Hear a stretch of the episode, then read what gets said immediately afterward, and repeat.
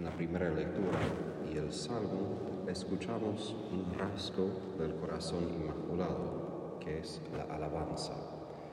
A veces pensamos en la Virgen como ella quien nunca cometió pecado, y eso es verdad, pero ella misma, en su magnífica su canto de alabanza, cerca de Isabel en la visitación, incluso dice, su corazón se regocija en Dios su Salvador, ella es la primera que ha experimentado la salvación.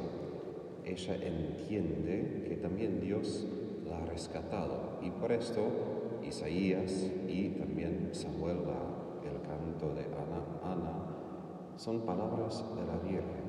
Ella que reconoce que Dios la eligió, la miró en su pequeñez, la miró en su miseria, en su incapacidad de hacer cualquier cosa por esto justamente puede alabar y cantar. Esto por nosotros es un ejemplo porque a veces pensamos en la salvación como algo que vamos a experimentar de vez en cuando cuando Dios interviene o quizás después de la muerte en el cielo. Pero en la Virgen vemos que la salvación ya es una realidad ahora.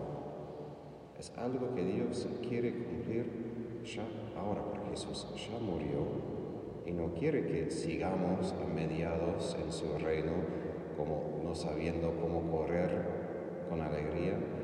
Él quiere que de verdad disfrutemos de esta salvación, que nosotros podamos poseer esa salvación plenamente como la Virgen la posee. Pero ¿cómo? Primero sabemos a través de los sacramentos recibimos la gracia de la salvación, porque a través de ellos Jesús mismo nos toca, también a través de la oración cotidiana, y eso nos trae al Evangelio. Esa línea al final, la razón que eligieron ese Evangelio por la memoria de hoy, su madre conservaba estas cosas en su corazón. Ella no siempre simplemente estaba feliz y alegre y gozosa y sin problema. Como leemos, ella tampoco entendió a Jesús en todo momento. Ella buscaba a Jesús con José angustiada. Ella no entendía qué hacía Jesús, ni el plan de Dios, ni su plan de salvación 100%. Pero ella guardaba esas cosas. Por eso, mientras Dios cumple su salvación, vamos a tener altibajos, vamos a tener momentos de dificultad, pero como la Virgen, para que podamos cantar sus alabanzas y mantenernos en esa actitud de adoración de Dios, necesitamos conservar las cosas en el corazón. ¿Y qué quiere decir? No simplemente como depositar en la memoria y decir, bueno, y después sigo, sino mi experiencia muchas veces es algo sucede, tengo que seguir mi día, pero algo sigue masticando, algo sigue dando vuelta en mi corazón. Ahora, podemos llamar esto ansiedad o preocupación, en algún sentido puede ser, pero eso sería el lado natural. El lado sobrenatural puede ser que esa misma actividad podemos abrir a Dios podemos decir, ok, sí, esa situación me preocupa, o me duele, o no entiendo, o algo no anda, y no puedo simplemente dejarlo al lado e imaginar que no pasó, no ocurrió. Necesito entender, necesito que me expliques, que me ilumines. Lo que la Virgen hizo era simplemente de guardar con esa confianza que Dios dará de entender en su tiempo que ella no tenía que forzarlo ya entenderlo porque ella entendía, vive por fe, no por su entendimiento, ni por la vista. Y ahí ella es otra vez nuestro ejemplo.